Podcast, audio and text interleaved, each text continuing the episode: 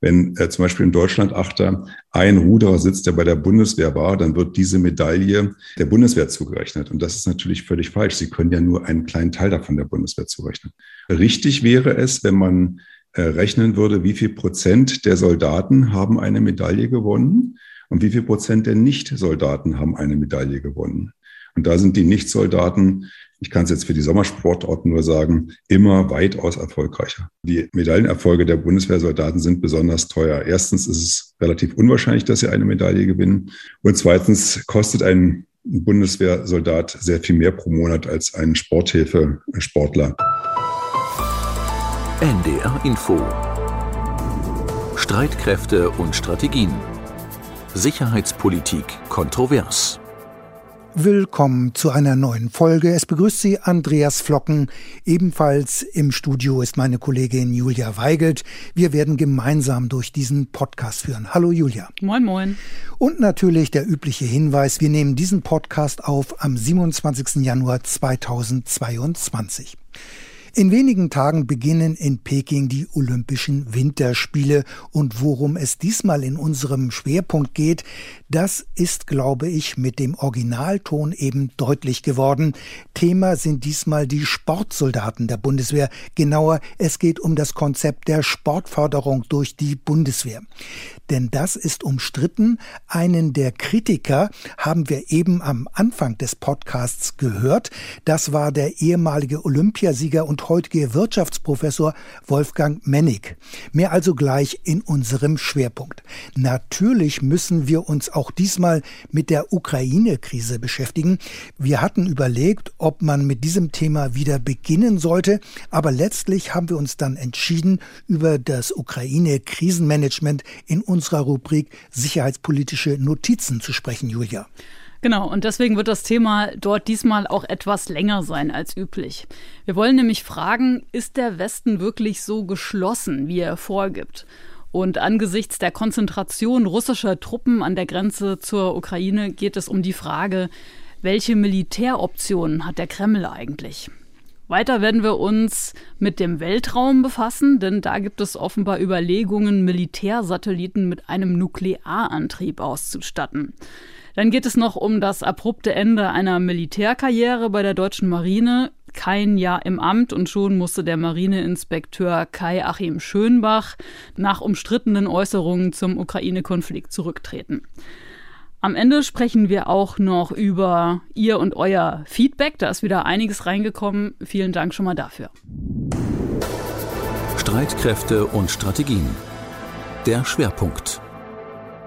In der kommenden Woche ist es soweit, dann messen sich die Nationen wieder im Rodeln, Skifahren und was sonst noch so bei Eis und Schnee möglich ist. Die Olympischen Winterspiele in Peking stehen diesmal allerdings ganz im Zeichen steigender Corona-Infektionszahlen. Die Spiele finden trotzdem statt. Auch Deutschland ist auf Medaillenjagd. Mit dabei ist die Bundeswehr nicht zum ersten Mal, denn viele Spitzensportlerinnen und Sportler sind Angehörige der Streitkräfte Fachkräfte, das ist inzwischen schon längst Normalität. Trotzdem stellt sich die Frage, Leistungssport und Bundeswehr, passt das wirklich zusammen? Darum geht es jetzt in unserem Schwerpunkt. Julia, du hast dich mit diesem Thema beschäftigt. Zunächst einmal, kann man denn schon sagen, wie viele Bundeswehrangehörige zu den Spielen nach Peking fahren werden? Ja, der Bundeswehranteil im deutschen Team wird bei knapp 40 Prozent liegen. Das sind so knapp 60 Sportsoldatinnen und Sportsoldaten und darunter auch Trainer. Rund 60 Sportsoldatinnen und Sportsoldaten werden also bei den Winterspielen für Deutschland antreten. Bei den Sommerspielen sind es natürlich immer erheblich mehr. Da stellt sich die Frage, wie wird man eigentlich Sportsoldat? Ja, das hat seine gute deutsche bürokratische Ordnung. Spitzensportler sind nämlich in Verbänden organisiert. Da gibt es in Deutschland 66 davon, zum Beispiel den Bund der Radfahrer, den Bundesverband Deutscher Gewichtheber und so weiter.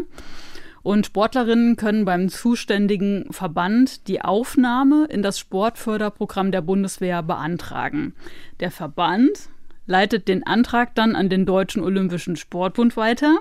Der leitet den Antrag weiter an das Dezernat Sport im Streitkräfteamt. Oha. Und das entscheidet zusammen mit dem Bundesamt für das Personalmanagement der Bundeswehr dann über die Aufnahme. Derzeit fördert die Bundeswehr 800 Sportler ohne Behinderungen. Eine bekannte Sportsoldatin ist zum Beispiel die Beachvolleyballerin Kira Walkenhorst oder auch der Rodler Hackel Schorsch. Und die Bundeswehr fördert auch 50 Bundestrainer. 2020 wurden die Dienstposten übrigens aufgestockt von 744 auf 850. Zusätzlich gibt es noch 20 paraolympische und 40 Militärsportler. Du sagst, die Bundeswehr fördert Sportler und Sportlerinnen, mhm. um kein Missverständnis aufkommen zu lassen. Es handelt sich hier aber um Soldaten. Das heißt, sie haben mindestens eine militärische Grundausbildung gemacht. Sie können also schießen, marschieren und auch militärisch grüßen. Ja, ähm, sie haben eine Grundausbildung, die ist aber verkürzt. Von normal sind das ja drei Monate auf einen Monat. Nochmal zur Bewerbung. Das heißt, Sportler können sich also nur über die Sportverbände melden und Sportsoldat werden, auf diese Weise bewerben oder können sie sich auch unabhängig davon direkt bei der Bundeswehr melden? Nee, das geht nur über die Verbände. Okay, du hast eben auch, Julia, von 40 Militärsportlern gesprochen. Die fahren ja wohl nicht zu den Olympischen Spielen, sondern nehmen an anderen äh, Wettbewerben teil. Was sind eigentlich Militärsportler? Also dazu gehört zum Beispiel der maritime Fünfkampf. Ähm, da gehört dazu Schießen, Rettungsschwimmen und auch die beliebte Hindernisbahn muss da absolviert werden. Aber sind die Militärsportler auch Leistungssportler, die sich primär während ihrer ganzen Bundeswehrzeit auf Wettkämpfe vorbereiten? Also sind sie, ich sag's mal, vergleichbar mit den normalen Sportsoldaten? Ja, genau so ist es. In welchen Disziplinen kann man denn bei der Bundeswehr Sportsoldat werden? In allen, die olympisch sind oder können da sich auch talentierte, ich sag mal, Dartspieler oder Schachspieler bewerben? Spielst du Dart, Andreas? Ich nicht. Okay. Also welche ähm, Sportarten, das wollte die Bundeswehr mir nicht detailliert sagen. Da hieß es nur, die Spitzensportförderung der Bundeswehr ist in erster Linie eine Förderung der im Deutschen Olympischen Sportbund organisierten Spitzenverbände. Ich habe aber mal eine Aufstellung von 2019 gefunden. Äh, darunter waren so erwartbare Sportarten, sowas wie Leichtathletik, Schwimmen, Rodeln, Boxen, Ringen, Judo. Das habe ich übrigens früher mal gemacht, bis zum grünen Gürtel. Aha. Und es sind auch überraschende Sportarten dabei, zum Beispiel Wakeboard. Das ist sowas wie Snowboardfahren im Wasser, Squash, BMX, Segelfliegen und auch Golf. Die Athletinnen werden in 15 Sportfördergruppen organisiert und davon sind zwei ausschließlich für Militärsportarten. Äh, du hast das Stichwort Sportfördergruppe eben genannt. Das heißt, der Dienst der Sportsoldaten ist ganz anders als der der normalen Soldaten. Ihr Dienst, Ihr Alltag ist nicht miteinander vergleichbar oder wie geht das? Ja, nee, überhaupt nicht vergleichbar. Ähm, Sportsoldatinnen machen ja diese verkürzte Grundausbildung, dann kommen sie in ihre Sportfördergruppe und dort besteht dann der Dienst aus Training. Die Bundeswehr hat mir geschrieben, ähm, binnen zehn Jahren müssen die Sportsoldatinnen und Sportsoldaten weitere vier Lehrgänge bei der Bundeswehr durchlaufen. Die dauern so zwischen vier und fünf Wochen. Also Auslandseinsätze oder militärische Übungen, das alles gibt es nicht für Sportsoldaten. Du sprichst aber von Lehrgängen, die auch Sportsoldaten durchlaufen müssen. Was sind denn das für Lehrgänge? Sind das Laufbahnlehrgänge, um gegebenenfalls auch im Dienstgrad befördert zu werden? Oder ja, wie sieht genau. Das aus? Solche, solche Lehrgänge sind das. Aber wie gesagt, nur äh, vier innerhalb von zehn Jahren, also auch wirklich das in homöopathischen Dosen. Die Sportlerinnen können also wirklich den ganzen Tag trainieren. Und das ist für einige schon sehr reizvoll, hat mir Lea Krüger erzählt vom Verein Athleten Deutschland der größte Vorteil ist es, dass man sich da sehr wenig Gedanken über die finanziellen Aspekte machen muss, was natürlich immer ein großes Thema ist, weil die Athleten, die zur Bundeswehr gehen, die gehen aus der Schule raus, machen ihr Abi und dann ist erstmal nur der Sport da. Und man will eigentlich nur den Sport machen, weil die meisten Sportarten haben eben nicht die Möglichkeit, wie Fußball, davon zu leben. Und dann ist es natürlich super attraktiv, zur Bundeswehr zu gehen und dann dort einfach unabhängig seinen Sport machen zu können sagt Krüger und sie ist selber Fechterin. Und sie ist auch zusätzlich noch Athletensprecherin beim Deutschen Fechterbund.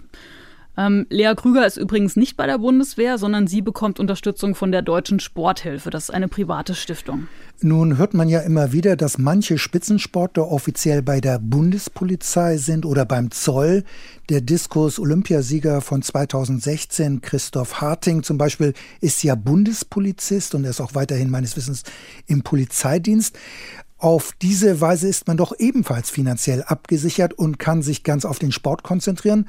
Aber was ist bei der Bundespolizei anders als bei der Bundeswehr? Darüber habe ich mit Diana Eidberger gesprochen. Sie ist Rodlerin und Sportsoldatin. 2010 in die Bundeswehr eingetreten, inzwischen Oberfeldwebel. Und ich habe sie mal gefragt, warum hat sie sich eigentlich für die Bundeswehr entschieden und nicht etwa für die Sportförderung bei der Polizei? Denn du hast ja schon angesprochen, Spitzensportler können auch von der Landes- und Bundespolizei oder auch vom Zoll gefördert werden. Da müssen sie aber dann auch eine Ausbildung bei der Polizei machen, mit dem Ziel dann später Polizistin zu werden. Für mich stand von vornherein fest, ich gehe nicht zur Polizei, ich werde keine Polizistin, das ist kein Beruf, den ich später irgendwann mal ausüben möchte. Und deshalb habe ich mich entschlossen, zur Bundeswehr zu gehen, weil auch dort die Möglichkeit eben war, meinen Sport so auszuüben, dass ich auf hohem Wettkampfniveau auch sehr erfolgreich sein kann. Weil die Bundeswehr mir da eben die Möglichkeiten gibt, natürlich mit Absolvieren der militärischen und der sportlichen Lehrgänge, mich das ganze Jahr komplett auf mein Training und auf meinen Wettkampf zu konzentrieren und äh, das Bestmögliche dort rauszuholen. Und ich wollte halt auch keine Ausbildung machen, die ich dann irgendwann bereue oder die ich nur gemacht habe, um sie gemacht zu haben. Und habe mir mit der Bundeswehr natürlich da auch ein bisschen Zeit gegeben, mich dort zu entfalten und eine richtige Entscheidung zu treffen. Eidberger will in der Bundeswehr bleiben und Berufssoldatin werden. Das ist so ihr Hauptziel. Wenn das nicht geht, könnte sie aber auch danach noch eine Ausbildung machen. Denn Zeitsoldaten bekommen je nach Länge ihrer Dienstzeit Geld für die Ausbildung danach. Das ist der sogenannte Berufsförderungsdienst. Und es gibt auch noch das Gehalt weitergezahlt für bis zu fünf Jahre. Das sind die sogenannten Übergangsgebührnisse. Aktuell gibt es laut der Bundeswehr unter den Sportsoldaten 16 Berufssoldaten. Diese Zahl hat sich in den letzten Jahren ganz schön verringert. 2019 waren es nämlich noch 38. Ja, so ganz jung können dann diese aktiven Sportsoldaten, die bereits Berufssoldaten sind, äh, ja eigentlich nicht mehr sein. Denn man kann ja erst Berufssoldat werden, wenn man bereits zuvor mehrere Jahre Zeitsoldat gewesen ist. Und auch das ist ja kein Automatismus, denn die Zahl der Dienstposten für Berufssoldaten ist begrenzt und nur die besten Zeitsoldaten werden als äh, Berufssoldaten übernommen. Für Sportsoldaten ist das doch eine ziemliche Hürde, denn ihnen fehlt ja dann oft äh, der notwendige Laufbahnlehrgang oder oftmals sind es ja auch mehrere, um dann Berufssoldat zu werden, müssen sie ja dann zudem auch zu den Lehrgangsbesten gehören. Ja, das stimmt. Also das ist dann aber gar nicht so einfach. Das heißt, das, das erklärt möglicherweise, mhm. warum es auch nur so wenig Berufssoldaten gibt, mhm. die zuvor ja dann äh, ja. Sportsoldaten gewesen sind. Sind schon sehr wenige, ja. ja. Wie lange bleiben denn Sportsoldaten im Durchschnitt bei der Bundeswehr? Durchschnittlich acht Jahre, sagt die Bundeswehr, und sie verdienen durchschnittlich 2600 Euro brutto. Und ähm, es gibt aber auch für Sportsoldaten zusätzlich noch Unterstützung der Stiftung Deutsche Sporthilfe, so zwischen 300 und 400 Euro im Monat. Du sagst, Sportsoldaten verdienen monatlich durchschnittlich 2600 Euro brutto. Für Topsportler ist das aber bei allem Respekt eher bescheiden. Ich gehe einfach mal davon aus, dass Spitzensportler und Medaillengewinner doch erheblich über diesem Durchschnitt liegen, denn die haben doch sicherlich auch Sponsorengelder oder Werbeeinnahmen. Das kommt doch bei den Sportsoldaten zum Bundeswehrgehalt vermutlich noch hinzu. Oder sagt die Bundeswehr, nein, das geht nicht? Ja, also es ist ja eben schon in den äh, O-Tönen angeklungen. Es hängt halt total von der Sportart ab. Manche Sportler haben äh, viele Werbeeinnahmen durch Sponsoren, andere bekommen halt gerade mal so ein paar Schlittschuhe geschenkt. Das ist ganz unterschiedlich. Und auch diese Medaillenprämien, die sind gar nicht so exorbitant hoch. Für eine Goldmedaille, also bei Olympia, zahlt die Sporthilfe nämlich 20.000 Euro. Also das ist schon ein Batzen, aber jetzt äh, fünf Jahre davon leben kann man auch nicht, ne?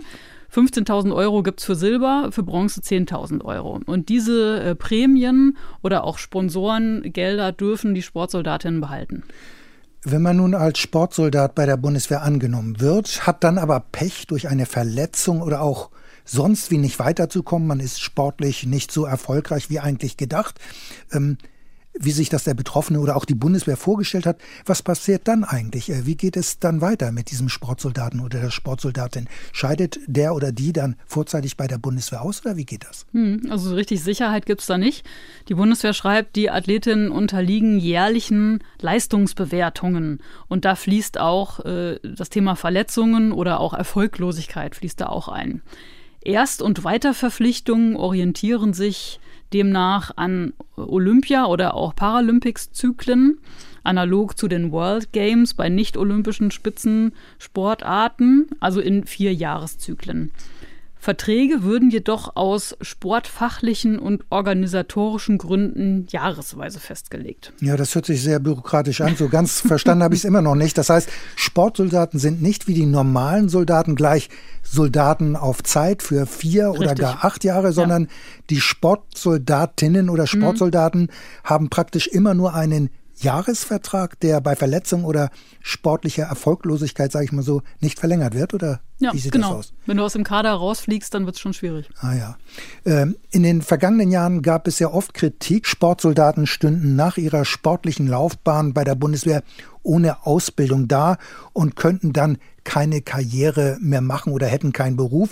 Die Bundeswehr sagt aber, das habe sich inzwischen geändert. Auch Sportsoldaten könnten in den Streitkräften vorankommen, könnten Karriere machen, auch wenn der Sport sozusagen äh, nicht mehr die Option ist. Ja, sie könnten sogar auch studieren. Aber wie passt das zusammen mit dem Hinweis eben von dir? Verträge würden aus sportfachlichen und organisatorischen Gründen jahresweise festgelegt so ganz äh, passt das doch nicht, oder? Naja, Karriere machen, das geht dann halt nur, solange die Leistung stimmt. Und auch für den Sport, äh, dass man kann nicht umsatteln jetzt auf einmal, dass man sagt, Sport geht nicht mehr, jetzt werde ich Feldwebel? Habe ich so äh, nicht verstanden, aber da müsste man sicherlich mal einen Karriereberater fragen bei der Bundeswehr. Okay, davon gibt es ja viele, ja. muss man auch dazu sagen. Mal grundsätzlich jetzt gefragt, Julia, seit wann gibt es überhaupt Sportsoldaten und mhm. warum ist das eigentlich eine Aufgabe für die Bundeswehr? Warum überlässt man das nicht zivilen Einrichtungen? Denn das gehört ja nicht wirklich zu den Kernaufgaben der Streitkräfte, den Sport zu fördern. Richtig. Grundlage ist da ein Auftrag des Bundestages von 1968. Das erstmal so als gesetzliche Grundlage. Die Bundeswehr hat mir auch noch erklärt, die Förderung des Spitzensports durch den Bund ist dadurch legitimiert, dass Erfolge deutscher Athletinnen und Athleten bei internationalen Wettkämpfen das Bild Deutschlands in der Welt mitprägen und damit der gesamtstaatlichen Repräsentation dienen. Das ist also ein Bundestagsbeschluss, so habe ich das verstanden. Und mhm. wird da auch die Bundeswehr ausdrücklich erwähnt oder ist das eher eine allgemeine Resolution, äh, die sich vor allem an das Bundesinnenministerium, also den Sportminister richtet? Ja. Mit dem Beschluss forderte der Bundestag 1968 die Bundesregierung wirklich ganz gezielt auf, zur Förderung von Spitzensportlern bei der Bundeswehr Fördergruppen einzurichten. Also da geht es wirklich um die Bundeswehr. Also Sportsoldaten sollen Deutschland auf der internationalen Sportbühne repräsentieren. Bei der Bundeswehr haben die Sportsoldaten die Möglichkeit, sich voll und ganz auf das Training zu konzentrieren und sich auf die Wettkämpfe vorzubereiten. Wie sieht denn dann die sportliche Bilanz der Sportsoldatinnen und Sportsoldaten aus? Denn die Sportsoldaten haben doch zahlreiche Medaillen geholt. Ja, das kommt so ein bisschen drauf an, wie man zählt. Das heißt konkret? Also fangen wir mal an mit der Sichtweise der Bundeswehr. Die geht so. Bundeswehrathletinnen und Athleten waren bisher an rund 45 Prozent der deutschen Olympiamedaillen beteiligt mit einem Anteil an der deutschen Olympiamannschaft von nur rund 30 Prozent. Also das heißt, Sportsoldaten bringen überproportional mhm. viele Medaillen nach Hause. Mhm. Nach dieser Aussage sind sie also erfolgreicher als die anderen Athleten der Olympiamannschaft. Ja, wenn man das so liest, könnte man das so denken. Ne? Und diese Zählweise habe ich auch in einer Auswertung des Wissenschaftlichen Dienstes zur Bundeswehrsportförderung gefunden. Den Link dazu gibt es in unseren Show Notes. Wenn allerdings Wolfgang Mennig das hört, dann wird er ein bisschen sauer. Er ist Professor für Wirtschaftspolitik an der Uni Hamburg und sagt, das ist einfach falsch. Es passiert Folgendes. Wenn äh, zum Beispiel im Deutschlandachter ein Ruderer sitzt, der bei der Bundeswehr war, dann wird diese Medaille der Bundeswehr zugerechnet. Und das ist natürlich völlig falsch. Sie können ja nur einen kleinen Teil davon der Bundeswehr zurechnen. Mennig hat ausgerechnet, unter den 421 deutschen Olympiastartern in Rio de Janeiro, das war 2016, befanden sich 125 Sportsoldaten. 19 von ihnen kamen mit einer Medaille zurück. Das sind 15 Prozent. Also können wir uns mal merken, Bundeswehr 15 Prozent. Von den 296 Nicht-Sportsoldaten kamen 132 mit einer Medaille zurück. Das sind 45 Prozent, also 15 und 45 Prozent. Zivile Sportlerinnen sind also dreimal erfolgreicher als Sportsoldaten.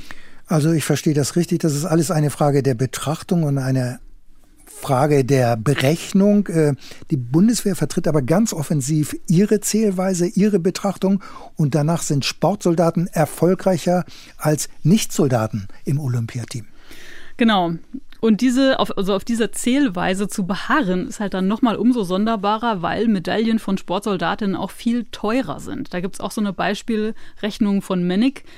Ähm, ein Medaillengewinner in London 2012 der Bundeswehr kostet unterm Strich 1,9 Millionen Euro und einer der Sporthilfe, also von der Sporthilfe gefördert, 240.000 Euro im Jahr. Also wirklich viel billiger, die, die zivile Förderung. Dabei will Mennig aber nochmal klarstellen, ich missgönne den Bundeswehrsoldaten keineswegs ihr Gehalt. Ja. Im Gegenteil, ich finde, dass vielleicht auch die Nicht-Bundeswehr-Sportler auf ein vergleichbares ähm, Paket von, ich sage mal, Einkommen und sonstigen Benefits wie Beihilferecht Krankenversicherung und so weiter kommen sollten. Das ist auch nicht zu viel im Vergleich zu dem, was sie leisten. Und das kann der Wirtschaftspolitik-Professor auch wirklich gut nachvollziehen. Er war nämlich selbst Top-Athlet. Ich habe hier mal einen Ton rausgesucht von seinem Karrierehöhepunkt. Jetzt kommt ein bisschen Sportatmosphäre auf. Oha. Noch 20 Meter bis zum Ziel. Gold für Deutschland, Gold für die Bundesrepublik im Finale der Olympischen Spiele. Jawohl, sie haben es geschafft, die Jungs. Und der zweite Rang, der zweite Rang geht an die Sowjetunion und dann Bronze an die Amerikaner. Das sind die ersten drei. Das ist der Erfolg für eine Mannschaft, die systematisch aufgebaut wurde in den letzten Jahren diese euphorische Tröte wirklich total mitreißen. Das war 1988, die Olympischen Spiele in Seoul, das Finale im Rudern. Und in diesem Deutschland-Achter, der hat damals völlig überraschend Gold geholt und da hat eben Mennig mit im Boot gesessen. Also er weiß, wie viel Spitzensportlerinnen leisten und will auch, dass sie ordentlich verdienen. Seine Kritik ist einfach, äh, man soll diese knappen staatlichen Gelder effizient verwalten. Stichwort Finanzen. Es heißt ja, die Bundeswehr gibt für die Sportsoldaten jährlich rund 30 Millionen Euro aus. Ja, lange hieß es so zwischen 30 und 35 Millionen Euro kostet das im Jahr. Inzwischen sagt die Bundeswehr selber, es sind 46 Millionen. Mennig kritisiert, das sind alles Schätzungen, da gibt es keine genaue, vollständige Aufstellung. Er geht eher von 100 Millionen Euro aus. Ja, aber warum geht er von 100 Millionen aus? Warum misstraut er den Angaben des Verteidigungsministeriums? Also er sagt, wenn man die Gehälter, die Ausrüstung, die Pensionsbezüge und so weiter, wenn man das alles addiert und durch die Anzahl der Sportsoldaten teilt, dann sind 100 Millionen realistischer, aber auch das ist natürlich nur eine Schätzung. Und wie soll dieses Geld nun effizienter ausgegeben werden? Da schlägt Mennig vor, die Zahl der Sportsoldatinnen und Sportpolizisten immer weiter zu reduzieren. Das hat was mit Grenzproduktivität Na, zu jetzt tun. ökonomisch. Ja, ist halt ein BWL-Professor, also kleiner BWL-Exkurs. Grenzproduktivität bedeutet, viel hilft viel, das funktioniert nur bis zum gewissen Punkt. Wenn du zum Beispiel deinen Acker düngst, ja, äh, dann kommt mit ein bisschen Dünger mehr Gemüse raus, mit noch mehr Dünger, noch mehr Gemüse, aber bei zu viel Dünger sogar weniger Gemüse. Ja, also der zusätzliche Nutzen wird immer kleiner und nimmt irgendwann sogar ab. Soweit klar? Und Manning äh. meint, es wird zu viel Geld ausgegeben. Genau, Manning sagt, die Bundeswehr hat einfach zu viele Förderstellen. Und es ist finanziell überdüngt, hat er nicht gesagt, aber könnte man jetzt so beschreiben.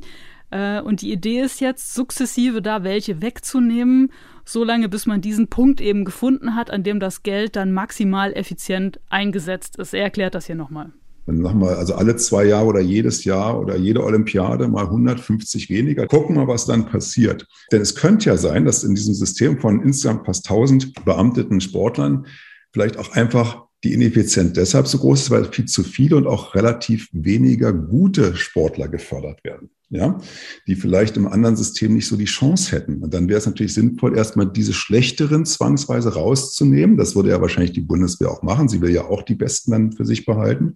Und diese freien Gelder der Sporthilfe. Ja, ich mag die Sporthilfe sehr, aber man könnte ja auch an Athleten für Deutschland oder irgendeine neue Institution das geben. Ich bin sogar für Wettbewerb und dann wird man sehen, welche Institution eigentlich die Sportler am besten fördert, ne, welche am effizientesten dabei ist. Ja, und so will er eben rausfinden, welche Organisation am effizientesten mit dem Geld umgeht, indem er alle vier Jahre rechnet, was kostet eine Bundeswehrmedaille, was kostet eine Sporthilfemedaille und dann das Geld so lange umschichtet, dann bis sich die Kosten angleichen.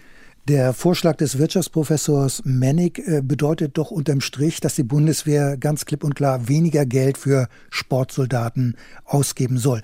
Findet denn so ein Vorschlag in der Politik überhaupt Unterstützung? Bei der Bundeswehr mit Sicherheit nicht. ja, nein, äh, es passiert ja sogar das Gegenteil. Ne? Ich habe ja gesagt, 2020 wurden die Bundeswehrdienstposten für die Sportförderung von 744 auf 850 erhöht. Und ich habe Mennig jetzt mal gefragt, warum ist das so? Er vermutet, einerseits, du hast es eben auch schon gesagt, will das Verteidigungsministerium nichts von seinem Etat hergeben. Äh, und dann hat er noch eine Idee. Andererseits könnten dann auch nicht mehr so viele Beamte und Militärs des äh, Verteidigungsministeriums zu den Olympischen Spielen fahren, wenn sie dann nicht mehr Hauptförderer sind. Naja gut, ich weiß nicht, ob Ministeriumsmitarbeiter oder auch Spitzenmilitärs wirklich so scharf darauf sind, äh, zu den Olympischen Spielen zu fahren, um ihre Sportler zu sehen. Aber mal zurück zu der Aussage von Wolfgang Mennig. Zivile Sportler seien dreimal erfolgreicher als Sportsoldaten. Das hast du ja vorhin gesagt. Und mhm. als Beispiel äh, hat ja Mennig die Olympischen Sommerspiele in Rio genannt. Was für eine Erklärung hat der Wirtschaftsprofessor dafür? Also er hat zwei Hypothesen. Äh, glaubt, das hat was mit dem Sozialisationseffekt zu tun. Und er erklärt mal, was er damit meint. Der Sportler, der studiert, hat einen ziemlich harten Alltag, muss früh aufstehen, schnell trainieren, in die Uni seine Sachen erledigen, wieder zum Training, noch ein paar Sachen erledigen, Klausur vorbereiten und so weiter und so fort. Das heißt, er ist den ganzen Tag auf Effizienz getrimmt. Der Bundeswehrsoldat, und jetzt übertreibe ich, steht auf und sagt, was habe ich eigentlich heute zu tun? Ja, ich kann zweimal trainieren. Was mache ich ansonsten? Und dann werden Videogames gegamed, es wird lange gefrühstückt. Das heißt, er, er schleift sich so an einen Trott rein. Das ist das, was ich damals bei meinen Sportfreunden beobachtet habe, die in der Bundeswehr haben. Die hatten immer unglaublich Zeit beim Training und ich fand es immer eilig, das schnell fertig machen und hatte keine Zeit, das Boot lange einzustellen. Die konnten auch eine Stunde das Boot einstellen. Und ich habe den Eindruck, dass die sich so einlullen in dem Tagesablauf. Und dann auch im Wettbewerb nicht diese Effizienz und diese, ich sag mal, Geladenheit aufzeigen, wie jemand, der als äh, normaler Athlet, der auch eine andere Verpflichtung hat, das zeigen kann. Langfristig spielt es eine Rolle. Wenn jemand zwölf Jahre in so einem Trott ist, wo er eigentlich nicht viel zu tun hat, prägt das auch ein bisschen die Persönlichkeit. Ich weiß nicht, ob das wirklich der Alltag der Sportsoldaten ist. Die haben doch auch einen festen Rhythmus und Trainingsplan. Ich denke, diese Beschreibung werden die Sportsoldaten doch vermutlich zurückweisen. Ich finde, das ist eine ziemliche Überspitzung. Das sagt er ja auch selber, mhm. indem er sagt, er übertreibt ein wenig. Aber was sagen denn die Sportsoldaten selbst zu dieser Beschreibung? Sieht Ihr Alltag wirklich so aus? Platt ausgedrückt heißt das doch, Sportsoldaten sind trainingsfaul und sie können eigentlich viel erfolgreicher sein, oder? Naja, also Mannix sagt ja nicht, dass sie trainingsfaul sind, sondern schon, dass sie auch zweimal am Tag trainieren, aber eben sonst keinen Druck haben und deswegen weniger, ja, also bei mir kommt sowas an wie weniger Biss im Wettkampf haben. Und das würden die Bundeswehrsportler äh, sicher zurückweisen. Es gibt aber noch eine zweite Hypothese und das ist die Selektionshypothese, nämlich die Idee, dass zur Bundeswehr schon schlechtere Sportler kommen als zum Beispiel äh, zur Sporthilfe, die nicht von der Bundeswehr gefördert werden. Jetzt könnte man denken, wieso? Zur Bundeswehr kommen doch auch nur die Guten, die schon Junior-Weltmeister zum Beispiel waren, aber Mennig erklärt das so. Das sind Menschen, die sind 15, 16, 17, 18 und die wissen, ohne dass sie sich das so ganz explizit zurechtlegen, Sie haben eine Chance, nur wenn Sie sich voll auf den Sport konzentrieren. So wie andere, Schule, Ausbildung, Studium und Sport, das schaffen sie nicht. Also voll nur Sport. Vielleicht ist es ja auch eine Mischung aus beiden Hypothesen. Also ich finde beide Hypothesen nicht sehr überzeugend. Ähm, du hast doch anfangs erwähnt, dass die Sportverbände letztlich entscheiden bzw. empfehlen, wer Sportsoldat oder Sportsoldatin wird. Und die Sportverbände werden doch wissen, wer Talent hat und wer nicht. Aber lass uns mal zu der Frage der Ausbildung von Sportsoldaten kommen. Und ich meine die berufliche Ausbildung. Wenn ich es richtig verstanden habe, tritt die ja bei der Bundeswehr für Sportsoldaten in den Hintergrund, damit sie sich voll und ganz auf den Sport konzentrieren können. Aber so eine Sportkarriere ist ja in der Regel auch Ende 20, Anfang 30 zu Ende. Und dann hat man ja auch als Sportsoldat, als ehemaliger Sportsoldat noch mhm. das ganze Leben vor sich. Und dann stehen die Betroffenen ja ohne Ausbildung da. Und das war ja schon immer ein Kritikpunkt bei den Sportsoldaten. Genau. Das war auch die Kritik vom damaligen Athletensprecher Max Hartung. Der Säbelfechter hatte 2017 kritisiert, dass es bei der Bundeswehr im Gegensatz zu Polizeiförderstellen keine Aussicht auf Anschlussverwendung gebe.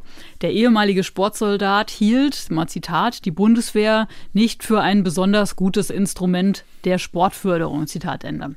Dann gab es 2017 Beratungen zwischen der Athletenkommission des Deutschen Olympischen Sportbundes und der damaligen Verteidigungsministerin Ursula von der Leyen über die Sportförderung der Truppe. Und da kam raus, im August 2017 wurde dann ein Maßnahmenpaket erstellt zur Weiterentwicklung der Spitzensportförderung der Bundeswehr. Offenbar hat sich inzwischen bei der Bundeswehr also da etwas geändert. Spitzensportler können also nach dem Ende ihrer Sportkarriere auch bei den Streitkräften nochmal als normale Soldatenkarriere machen. Ja. Und Details dieses Pakets hat der Referatsleiter Spitzensport im Kommando Streitkräftebasis, Andreas Hahn, hier mal beschrieben im Interview mit der Deutschen Taekwondo-Union 2020. Da habe ich ein Interview gefunden. Erstens, die Laufbahnausbildung in der Bundeswehr wurde flexibilisiert. Athletinnen können jetzt also wählen, ob sie die Laufbahn der Mannschaften, Feldwebel oder Offiziere einschlagen. Und die Grundausbildung und militärische Laufbahnlehrgänge, also haben wir vorhin drüber gesprochen, Feldwebelanwärter, äh, wurden gekürzt auf vier Wochen. Zweitens, für die nachsportliche Karriere wurden Trainerdienstposten in der Truppe eingerichtet. Und drittens, 2019 wurde auch ein sportwissenschaftlicher Bachelorstudiengang an der Deutschen Hochschule für Gesundheit und Sport in Berlin eingerichtet, weil ein Studium ist ja eine Grundlage für die Offizierslaufbahn. Es gibt also für ehemalige Sportsoldaten künftig Möglichkeiten in der Bundeswehr. Wer von den Betroffenen nach der Sportlaufbahn weiter beim Bund bleiben möchte, der wird das sicher gut finden. Und wie sieht man das außerhalb der Bundeswehr? Hm. Ich habe über diese Neuerungen seit 2017 auch mal mit der Stiftung Deutsche Sporthilfe gesprochen. Und Karin Orgeldinger von der Sporthilfe lobt diese Neuerung und hat außerdem noch hervorgehoben, die Neustrukturierung der medizinischen Versorgung der Sportsoldaten. Die übernimmt nämlich jetzt zentral das Bundeswehrzentrum für Sportmedizin in Warendorf in Nordrhein-Westfalen. Man brauchte immer die Überweisung von seinem Truppenarzt. Und äh, jetzt stellt das eben Warendorf auf über die Beratung dann zentral und darüber gibt es eben auch ein Netzwerk, an dem man dann zivil äh, auch überweisen kann. Da sind ja auch die Ärzte der Verbände engstens involviert. Ähm, also insofern ist das äh, deutlich einfacher auch in der bürokratischen Abwicklung eben gewesen.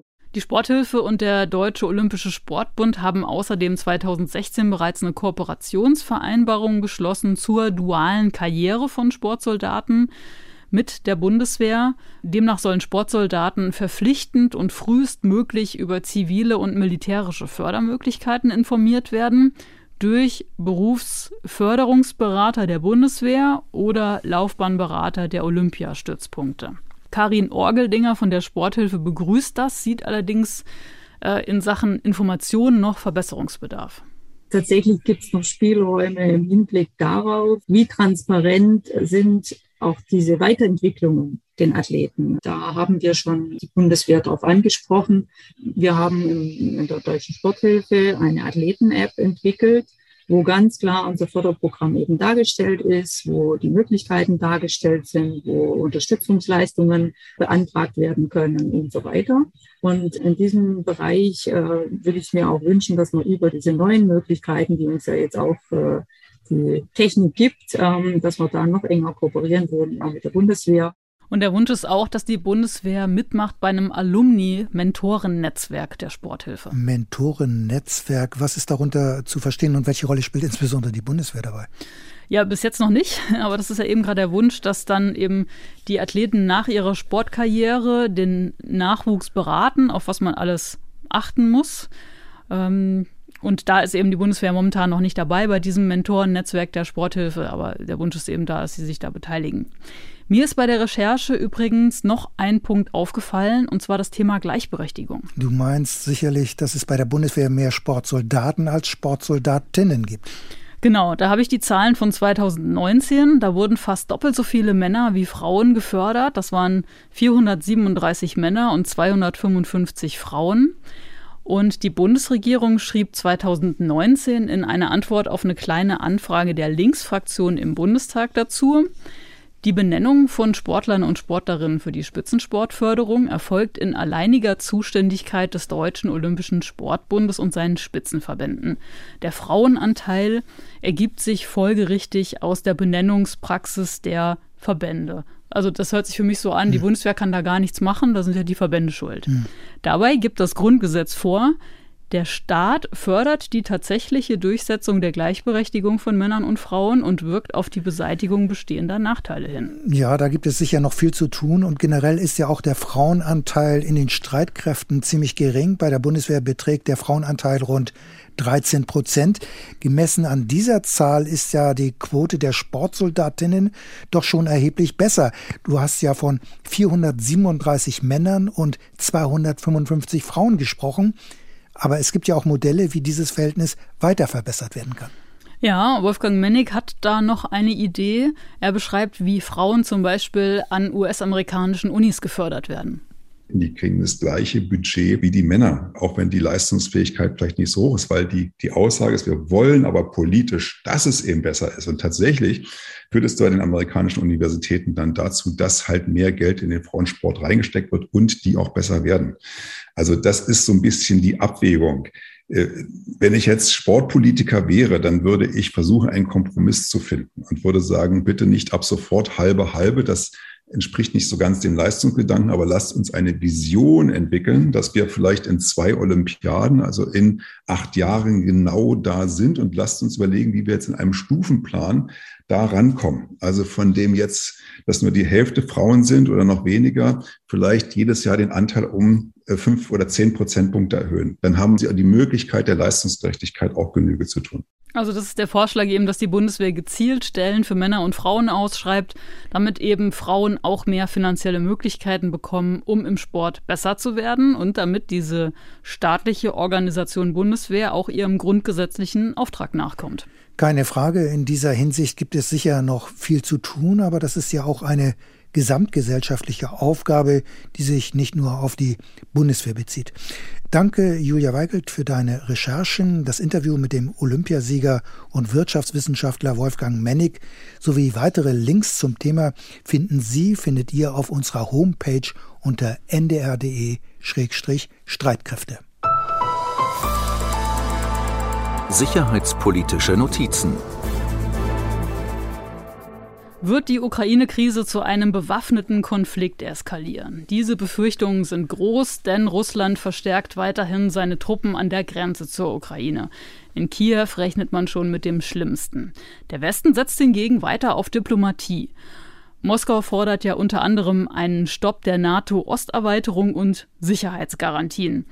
Der Kreml hatte im Dezember jeweils einen entsprechenden Vertragsentwurf an die USA und die NATO geschickt. Jetzt haben Washington und Brüssel schriftlich geantwortet.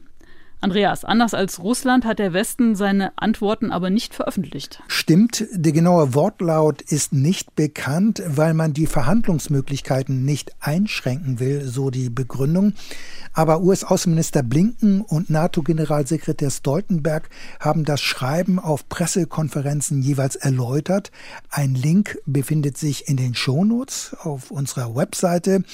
Die Antwort war natürlich abgestimmt und die USA und die NATO haben einmal mehr bekräftigt, äh, dass es dabei bleiben werde, dass jedes Land entscheiden könne, ob es der NATO beitreten wolle oder nicht. Auch ein Rückzug der NATO-Truppen aus den östlichen Bündnismitgliedern komme nicht in Frage.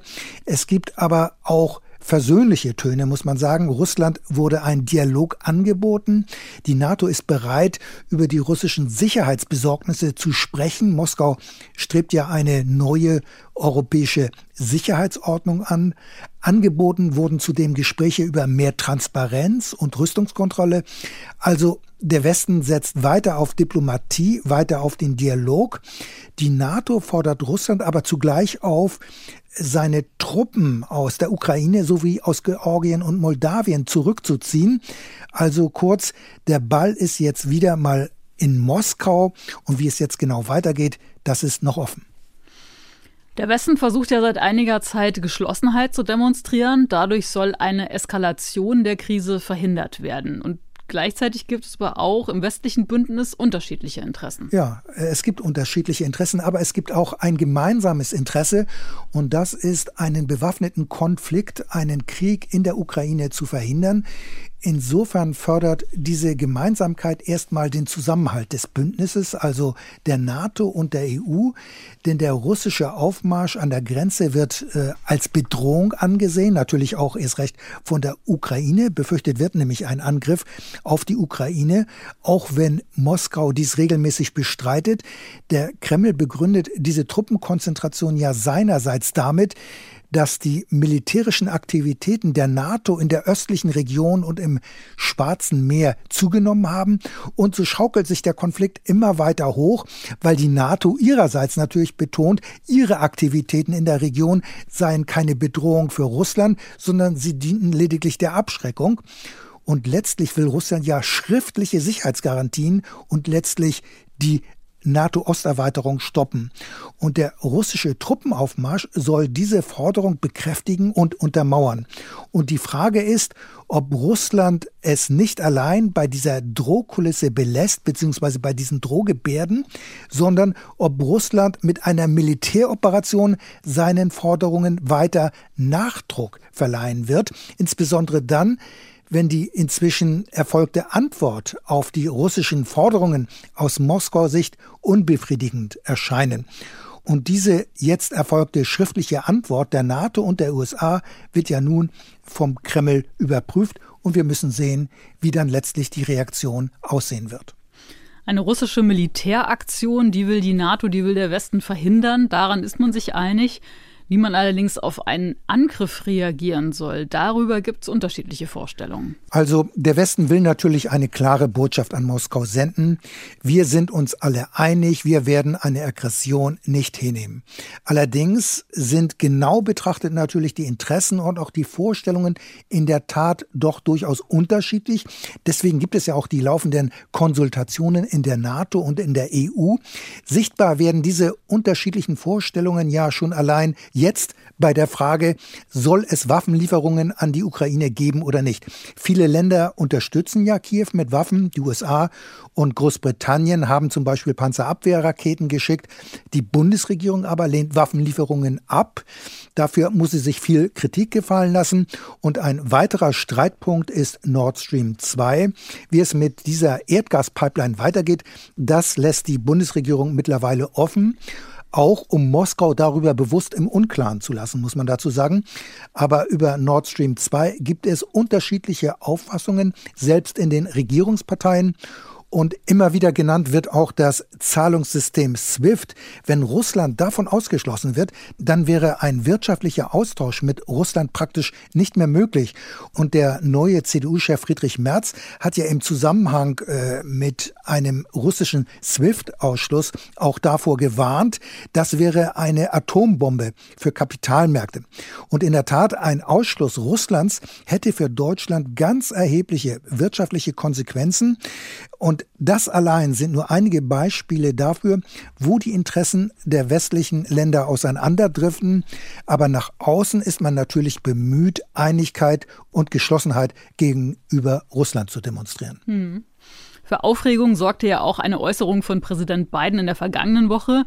Biden erweckte da den Eindruck, die Art der Reaktion und die Heftigkeit der Sanktionen aus dem Westen, die sei abhängig vom Umfang einer russischen Militäraktion. Da unterschied er zwischen einer begrenzten Operation und einer Invasion der Ukraine. Das können wir uns mal anhören. Depends on what it does. It's one thing if it's a minor and then we end up having a fight about what to do and not do, etc. But if they actually do what they're capable of doing with the force amassed on the border, it is going to be a disaster for Russia if they further invade Ukraine. Also für diese Äußerung ist Biden ja auch heftig kritisiert worden, zumal er im Laufe dieser Pressekonferenz ja auch auf andere Aspekte immer weiter eingegangen ist. So ging es dann um die Frage, wie die Reaktion bei Cyberangriffen und anderen destabilisierenden Maßnahmen aussehen könnte, die eben unterhalb der Schwelle einer militärischen Intervention liegen. Und Biden würde, so hat er es zumindest gesagt, symmetrisch reagieren, also genauso reagieren, wie Moskau äh, agiert. So the question is, if it's a something significantly short of uh, a significant invasion or not even significant, just major military forces coming across. For example, it's one thing to determine that if they continue to use cyber efforts, well, we, we can respond the same way with cyber. There are differences in NATO as to what countries are willing to do depending on what happens, the degree to which they're able to go. Also Biden hat offene Differenzen hierüber innerhalb der NATO eingeräumt, also dass sich der Westen keineswegs einig sei, wie man reagieren solle. Das Entsetzen vor allem in der Ukraine war natürlich riesengroß und das Weiße Haus bemühte sich dann auch schnell um eine Klarstellung. Die Botschaft der Sprecherin des Weißen Hauses war, wenn russische Soldaten die ukrainische Grenze überschreiten, dann ist das eine Invasion und die USA und die Verbündeten würden schnell und geschlossen reagieren. Punkt. Ob das dann wirklich so kommt, das wird man dann gegebenenfalls sehen. Hm. Es wird also immer wieder die Geschlossenheit betont. Ganz einfach ist das ja schon deswegen nicht, weil die EU als autonomer Akteur beim Ukraine-Krisenmanagement mitwirken will. Es geht ja um eine Krise in Europa und vor allem hat der EU-Außenbeauftragte Borrell ja beklagt, dass die EU weitgehend draußen vorgelassen wird. Ja, in der Tat. Aber das liegt ja in erster Linie auch daran, dass Moskau eigentlich nur mit den USA reden will. Denn der Kreml sieht sich allein mit Washington auf Augenhöhe. Aber natürlich sind viele EU-Länder auch NATO-Mitglieder. Und insofern sind die Europäer beim Management dieser Krise nicht ganz außen vor. Die EU stimmt sich zwar mit der Führungsmacht äh, USA eng ab, aber natürlich sind die USA der entscheidende Player. Washington hat eine Schlüsselrolle äh, in dieser Krise und man muss sehen, die EU spielt in dieser Krise keine entscheidende Rolle, auch wenn sie natürlich betroffen ist. Die Europäer versuchen sich daher stärker einzubringen. Allerdings fehlt eine eigene politische Initiative der Europäer. Das beklagt jedenfalls der Sicherheitsexperte der Stiftung Wissenschaft und Politik, Markus Keim. Stattdessen setzen die Europäer seiner Ansicht nach auf alte Ansätze, die schon längst nicht mehr funktionierten.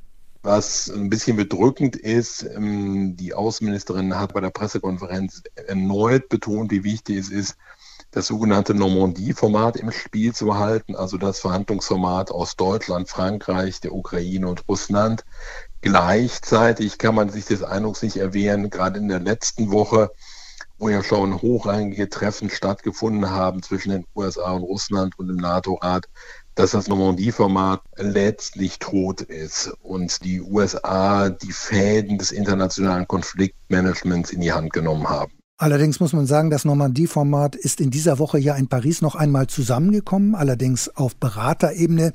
Aber die Gespräche sind festgefahren. Konkrete Ergebnisse hat es jedenfalls erneut nicht gegeben.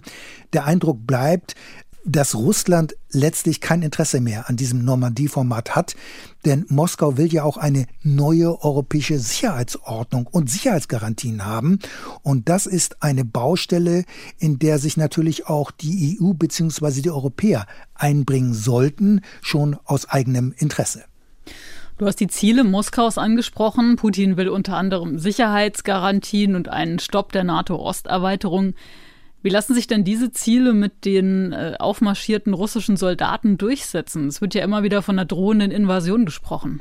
Also die Truppenmassierung ist erst einmal eine Drohkulisse. Der Aufmarsch soll Druck aufbauen, um die russischen Ziele zu erreichen. Denn Streitkräfte sind ein Instrument der Politik und Russland hat sich mit dem Aufmarsch zahlreiche Militäroptionen geschaffen eine Invasion, sprich eine komplette Besetzung der ganzen Ukraine, die wird mit einer Streitmacht von etwas mehr als 100.000 Soldaten nur schwer möglich sein.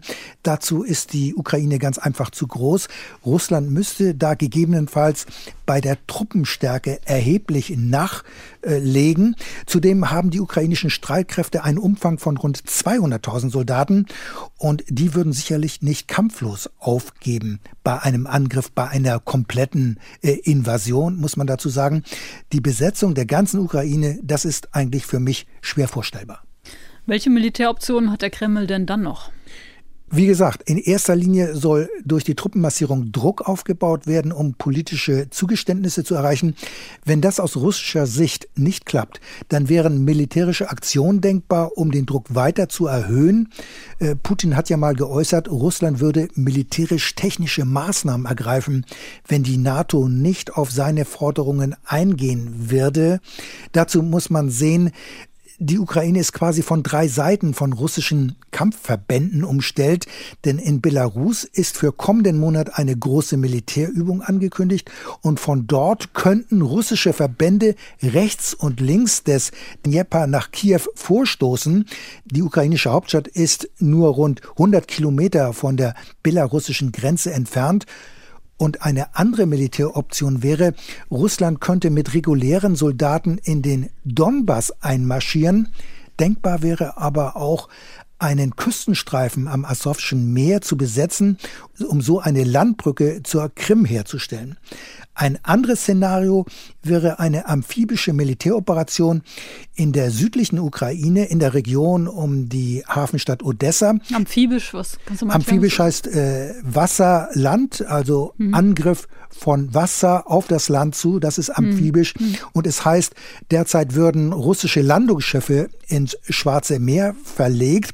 Also das sind alles denkbare Militäroptionen beziehungsweise Szenarien. Sie wären vermutlich dann auch von Luftangriffen und Raketenangriffen begleitet. Aber ob es auch wirklich dazu kommen wird, das wissen wir natürlich nicht. Nun hatte Präsident Biden ja von Operationen unterhalb der militärischen Schwelle gesprochen, die es geben könnte. Konkret hat er Cyberangriffe genannt. Ja, das ist alles denkbar, vielleicht sogar wahrscheinlicher als eine Militäraktion.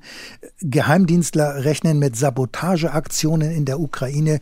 Spekuliert wird zum Beispiel über Anschläge auf die Jamal-Europa-Pipeline.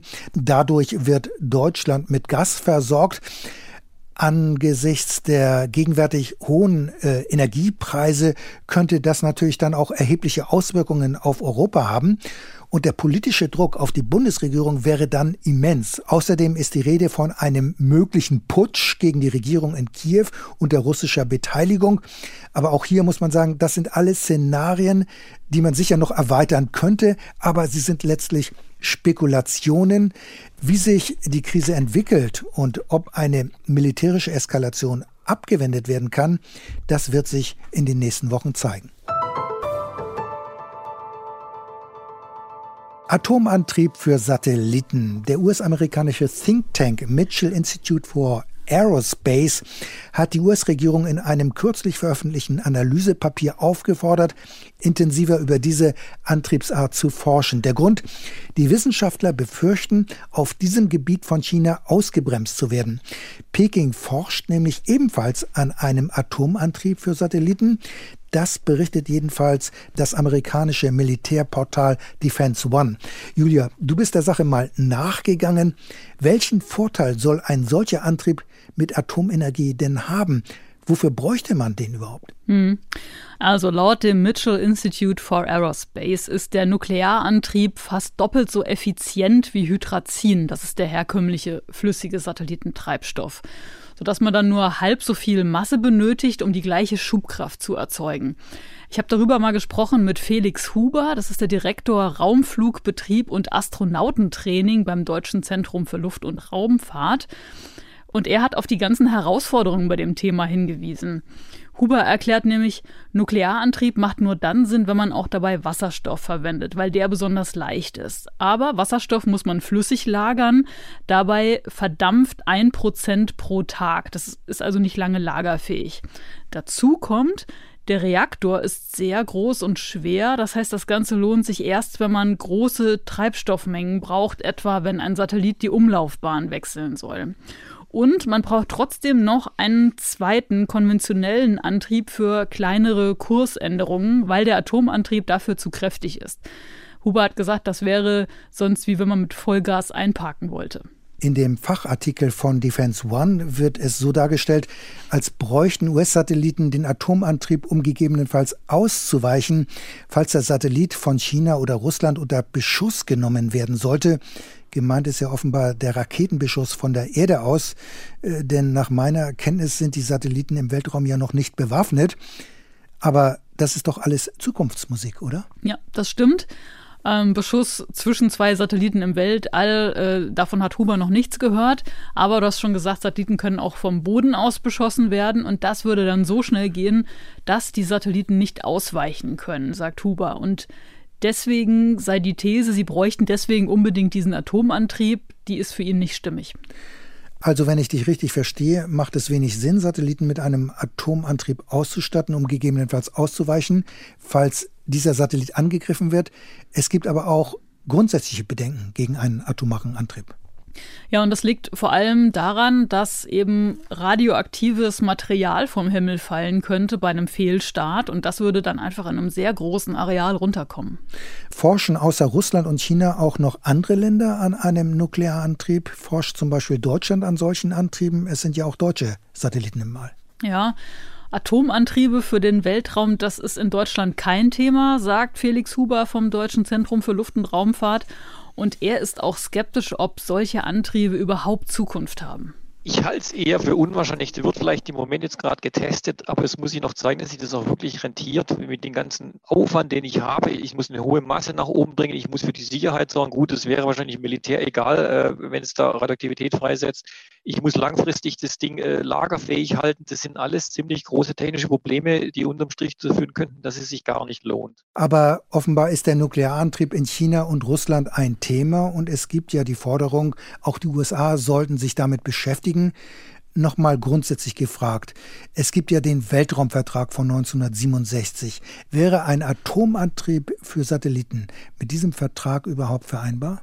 Ja, das ist ein äh, Vertrag der Vereinten Nationen und so ein Atomantrieb, das wäre vereinbar mit diesem Vertrag. Da steht nämlich nur drin, man darf keine Kernwaffen im All stationieren, aber Kernantriebe sind nicht verboten. Es war ein schnelles Ende einer militärischen Karriere. Marineinspekteur Kai-Achim Schönbach hatte erst im Mai sein Amt angetreten. Mit 56 Jahren war er für viele auch ein Hoffnungsträger, der es in der Bundeswehr, vielleicht auch in der NATO noch hätte ganz weit nach oben bringen können. In der vergangenen Woche dann aber das abrupte Karriereende des Marinechefs. Denn auf einer Dienstreise in Indien hatte er sich bei einem Think Tank nicht nur zur Rolle der deutschen Marine im Indopazifik geäußert, sondern auch zur Ukraine-Krise. Er sagte unter anderem, die Krim sei für die Ukraine wohl für immer verloren. Es ginge Putin gar nicht um ein Stückchen Land in der Ukraine. Nein, Putin wolle Respekt auf Augenhöhe und diesen Respekt solle man ihm auch zollen, denn den habe Putin nach Schönbachs Meinung auch verdient. Also, Schönbach äußerte viel Verständnis für Putin. Die Folge, insbesondere in der Ukraine, gab es einen Sturm der Entrüstung. Und der Marinechef sah sich gezwungen, seinen Rücktritt einzureichen. Andreas, Ende einer aussichtsreichen Karriere. Ja, das kann man so sagen. Vizeadmiral Kai Achim Schönbach hat sich ziemlich vergaloppiert und zwar ohne Not, denn in seinem Vortrag ging es ja vor allem um den Indopazifik und China. Der Inspekteur erläuterte in Indien und davor auch schon in anderen Ländern die Mission der Fregatte Bayern, die ja seit Wochen in dieser Region unterwegs seit ist. Monaten sogar schon, ne? Ja, mhm. Wochen, Monaten. Ja. Ähm, und sie kommt auch bald zurück. Mhm. Und in der anschließenden Fragerunde in diesem Think Tank nahm er dann auch zu dem Ukraine-Konflikt Stellung. Und mit seinen Aussagen redete er sich dann um Kopf und Kragen. Wie bewertest du denn die Aussagen inhaltlich, ähm, dass die von Russland annektierte Krim bald wieder zur Ukraine kommt? Das ist ja schon ziemlich unwahrscheinlich. Also ich persönlich kann mir schwer vorstellen, dass ich das noch erleben werde, dass die Krim wieder ukrainisch wird. Aber natürlich ist die Annexion der Krim völkerrechtswidrig und das ist ja auch die Position der Bundesregierung. Und der bisherige Marinechef hat da aber wenig diplomatisches Fingerspitzengefühl gezeigt.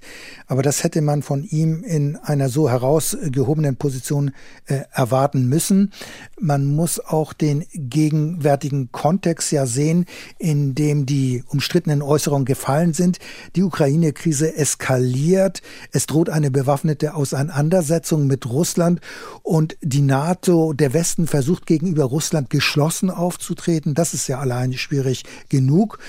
Und das erfährt ja auch die Bundesregierung immer wieder. Sie steht unter ziemlichen Druck, weil sie Waffenlieferungen an die Ukraine ablehnt. Und dann ist in Berlin noch der Druck da wegen der Nord Stream 2 Pipeline, weil man bewusst offen lässt, äh, was im Falle einer bewaffneten Auseinandersetzung äh, mit der Gaspipeline passieren wird. Da waren dann diese bekannt gewordenen Äußerungen von Schönbach kontraproduktiv. Sie erweckten den Eindruck, die Bundesregierung Bundesregierung habe Verständnis ähm, für die russische Vorgehensweise. Umso mehr als Schönbach noch ausführte, Russland könne ein Partner sein, um China einzudämmen. Also er hatte viel Verständnis für Putin, zumindest erweckte er diesen Eindruck mit seinen Äußerungen. Und auch der Zeitpunkt und die Art der Äußerungen erfolgten insofern eigentlich, das kann man so sagen, zur Unzeit. Sie unterminierten die Glaubwürdigkeit der Bundesregierung. Äh, das haben ja dann auch die Reaktionen insbesondere aus Kiew äh, schnell gezeigt. Denn sofort wurde mit noch mehr Nachdruck erneut Waffenlieferungen gefordert. Der Marineinspekteur hat ja das dann auch schnell realisiert, dass seine Äußerungen ein schwerer Fehler waren. Er reichte seinen Rücktritt ein, der von der Verteidigungsministerin dann auch schnell angenommen worden ist. Die Äußerungen waren undiplomatisch, sagst du. Sie führten zu heftigen Reaktionen. Ähm, aber eigentlich hätte man doch erwarten können, dass gerade so Spitzenmilitärs wissen, wie ihre Worte ankommen. Ja, äh, das sollte man annehmen. Gerade äh, wenn man in so einer herausgehobenen Position ist und so eine Position wie Marinechef innehat. Gleichzeitig gibt es aber natürlich auch das Interesse der Öffentlichkeit an Transparenz und Offenheit. Und von Vizeadmiral Kai-Achim Schönbach hat es geheißen, er spricht gerne Klartext. Das ist ja erstmal nichts Schlechtes. Eben. So, also. Er spricht Probleme offen An. Mhm. Er macht aus seinem Herz keine Mördergrube und das wird vielerorts grundsätzlich als etwas Positives angesehen, denn es gibt nicht viele Spitzenmilitärs, gerade bei der Bundeswehr nicht, mhm. die das so machen. Und Klartext reden kommt auch bei der Truppe äh, gut an und natürlich auch in der Regel in der Öffentlichkeit. Deswegen haben viele Kai-Achim Schönbach ja durchaus eine große Karriere, militärische Karriere vorhergesagt. Denn wie bereits gesagt, mit 56 Jahren ist er noch relativ jung.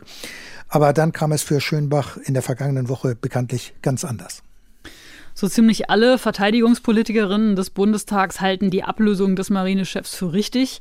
Der frühere Generalinspekteur Harald Kujat sieht das aber ganz anders. In einem Interview bei Tagesschau 24 sagte der frühere Vier-Sterne-General: Wenn ich noch im Amt wäre, hätte ich mich vor Admiral Schönbach gestellt und äh, ich hätte versucht, seine Entlassung zu verhindern, und zwar mit allen Mitteln. Kujat verweist unter anderem darauf, dass Schönbach kein Dienstvergehen begangen habe. Ja, ich finde, man muss darüber gar nicht groß streiten, ob es hier ein Dienstvergehen gegeben hat oder nicht. Denn Schönbach hat ja ganz schnell seinen Rücktritt eingereicht. Er hat nach meiner Kenntnis wohl zuvor zweimal mit dem Generalinspekteur, mit Eberhard Zorn, äh, telefoniert. Klar ist außerdem, dass militärische Vorgesetzte, also Offiziere, nach Paragraph 10 des Soldatengesetzes innerhalb und außerhalb des Dienstes bei ihren Äußerungen Zurückhaltung zu wahren haben. Die Schönbach-Äußerungen waren aber undiplomatisch und ohne jedes Fingerspitzengefühl. Und nachdem sie gefallen waren, ging das ja allein darum, den angerichteten politischen und diplomatischen Schaden schnellstens zu begrenzen. Und grundsätzlich gilt ja auch, die Verteidigungsministerin kann Generale oder auch Admirale von heute auf morgen in den Ruhestand versetzen, ohne Begründung. Aber so weit wollte es Schönbach erst gar nicht kommen lassen. Wie geht es denn jetzt weiter bei der deutschen Marine? Ist schon klar, wer neuer Inspekteur wird? Also an der Spitze der deutschen Marine steht jetzt erst einmal der Befehlshaber der Flotte, Konteradmiral Jan Christian Karg. Er ist in dieser Funktion auch zugleich stellvertretender Marineinspekteur. Also er führt jetzt die deutsche Marine. Ob Karg aber auch Nachfolger von Schönbach wird, das ist keineswegs sicher, denn es gibt hier keinen Automatismus. Die Abteilung Personal des Verteidigungsministeriums wird jetzt einen Nachfolger suchen. Das kann mehrere Wochen dauern. Dieser Vorschlag geht dann an die Verteidigungsministerin und die wird dann entscheiden, wer neuer Marineinspekteur wird. Und zum Schluss wollen wir auch nochmal über euer und ihr Feedback reden. Vielen Dank schon mal für die vielen Einsendungen. Erstes Thema, Betty Su von der Deutschen Gesellschaft für Auswärtige Politik schreibt, ich höre eure Podcasts regelmäßig und lerne immer sehr gerne dazu. Außerdem möchte ich anmerken, dass es mich jedes Mal überaus traurig macht, wenn keine oder nur ein, zwei Personen nicht männlichen Geschlechts im Podcast zu hören sind. Ich fühle mich als junge Frau, die selbst zur Sicherheitspolitik arbeitet und so viele überaus kompetente Kolleginnen in Deutschland und weltweit kennt, demotiviert und gering geschätzt. Und Raphael Loss vom European Council on Foreign Relations schreibt auf Twitter Gratulation an die Streitkräfte und Strategien Crew zur neuesten Folge. Wieder ist es euch gelungen, nicht eine Expertin zu Wort kommen zu lassen. Ja, ich hatte mit Raphael Loss auch einen kurzen Austausch auf Twitter und er ist halt sauer, weil er sich wünscht, dass Frauen in der Sicherheitspolitik sichtbarer werden und mehr Einfluss bekommen. Und das kann ich sehr gut nachvollziehen und dem stimme ich auch zu, weil ich erlebe es auch selbst immer wieder, dass Frauen in der Sicherheitspolitik keine Expertise zugetraut wird. Also kurze Geschichte, eine Freundin von mir, ähm, ihr wurde mal auf einer Konferenz ungefragt von einem Mann der Mantel in die Hand gedrückt, weil sie als Frau ja schließlich nur an der Garderobe stehen kann. Und ich werde da richtig wütend und stimme Betty Sue auch total zu, sowas demotiviert. Und wir sind wirklich dankbar für diese Hinweise, weil dieser Aspekt im stressigen Arbeitsalltag manchmal untergeht. Und das bedauern wir und wir wollen mehr darauf achten, Frauen als O-Tongeberin auch einzubauen, weil wir diesen Wunsch nach Gleichberechtigung wirklich teilen. Man muss aber auch dazu sagen, dass es in der Praxis manchmal ziemlich schwierig ist, kompetente Gesprächspartnerinnen zu bestimmten sicherheitspolitischen Themen zu bekommen. Du hast es ja in dieser Podcast-Folge selbst erfahren. Ja, es ist manchmal echt schwer. Ich habe in diesem kurzen Beitrag über Atomantriebe für Satelliten bei fünf verschiedenen Forschungseinrichtungen nachgefragt und keine Forscherin als Interviewpartnerin bekommen.